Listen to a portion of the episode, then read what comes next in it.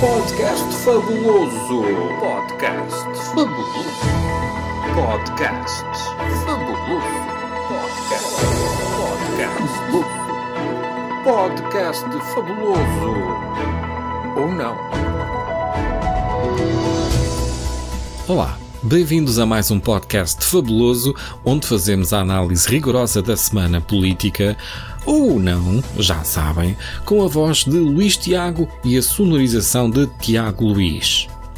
Esta semana pensavam que não havia podcast fabuloso, já estavam a festejar. Mas não. Cá estamos nós e esta semana continuamos com o déjà vu dos filmes da máfia.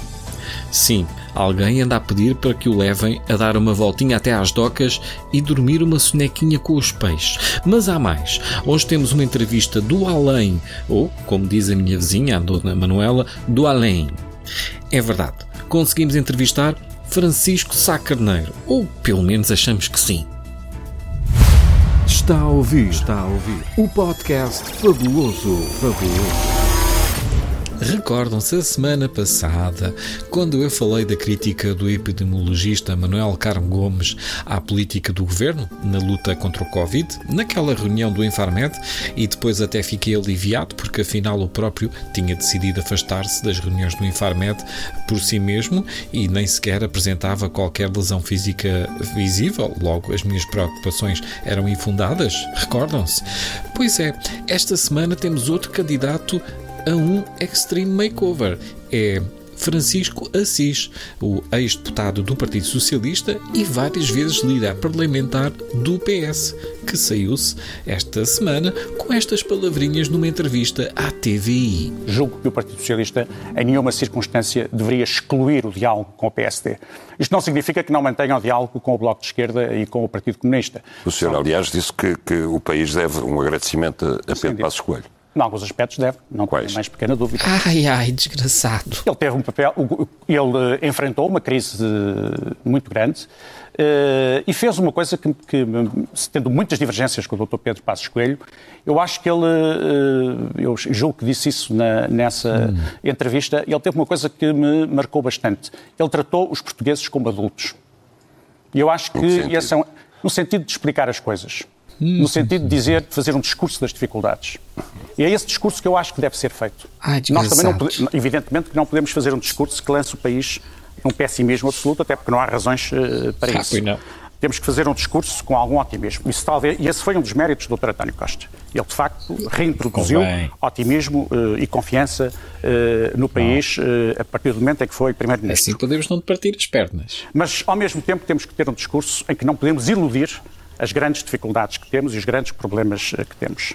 Há muitas coisas em Portugal que, são muito diferentes daquilo que o discurso político proclama. Aliás, eu acho que um, um dos problemas do país é que há um desfazamento enorme entre o discurso político e a realidade. Ai, Francisco. Por exemplo, na questão. Isso vê-se vê melhor quando se sai da política para fora. É. Sim, percebe-se melhor. eu, eu reconheço que se percebe melhor. e por percebe-se melhor, quer-se dizer, já se diz sem receio. Realmente eu questionava-me porque é que em 2003 Francisco Assis tinha sido praticamente vítima de um lixamento na via pública. Não sei se recordam. Afinal, o menino até gosta é de brincar com o fogo. Estamos a aproximar-nos das eleições autárquicas, serão em setembro ou em outubro deste ano. Ainda tencionamos ir a uns banhos à praia antes, talvez de máscara e com os semáforos outra vez, quem sabe. E esta semana atentamos-nos na preparação da estratégia do maior partido da oposição, o PSD.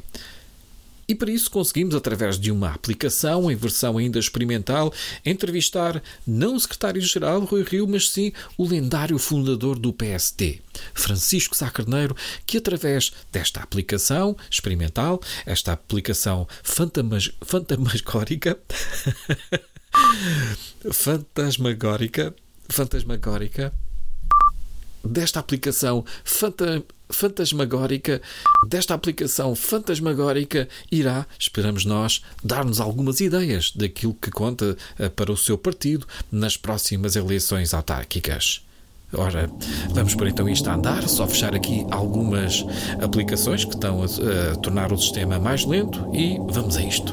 Alô, doutor Francisco Sacarneiro, está-me a ouvir? Está-me a ouvir? É? Doutor? Dr. Francisco Sá Carneiro, está-me a ouvir? Hã? As condições são compreensíveis? É- É uma grande distância? Sim. Hã? Muito bem. Viva, dia. muito bom dia. Eh, bem, agora já posso falar efetivamente? Já, mas não é por nada, parece-me ser a voz do Rui Rio. Será que aqui não está... Vamos lá, dê-me cá o benefício da dúvida que sou capaz de saber o que estou a fazer, não? Pronto, tudo bem, então vamos prosseguir.